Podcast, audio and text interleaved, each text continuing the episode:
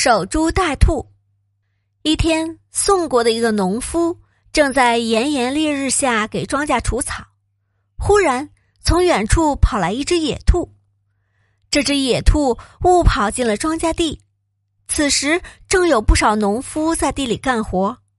大家见到野兔后，兴奋的大声叫喊，吓得兔子四处逃窜。农夫家的田地中间正好有一个大树桩。兔子慌不择路，一头撞在树桩上，折断了脖子，死了。农夫十分高兴，捡起兔子回到家，和家人美美的饱餐了一顿。第二天，农夫戴着草帽来到树桩前，他静静的坐在地头，什么也不干。大家对他的举动都感到很不理解，直到后来，人们才知道。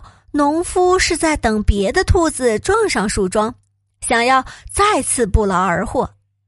大家纷纷嘲笑农夫的异想天开。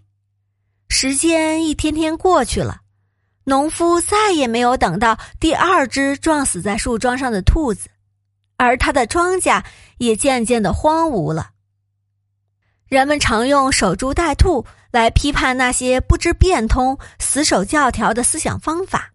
然而，守株待兔有时候也可以用于褒义，比如某地是敌军必经之路，我们只要在此做好准备，守株待兔即可。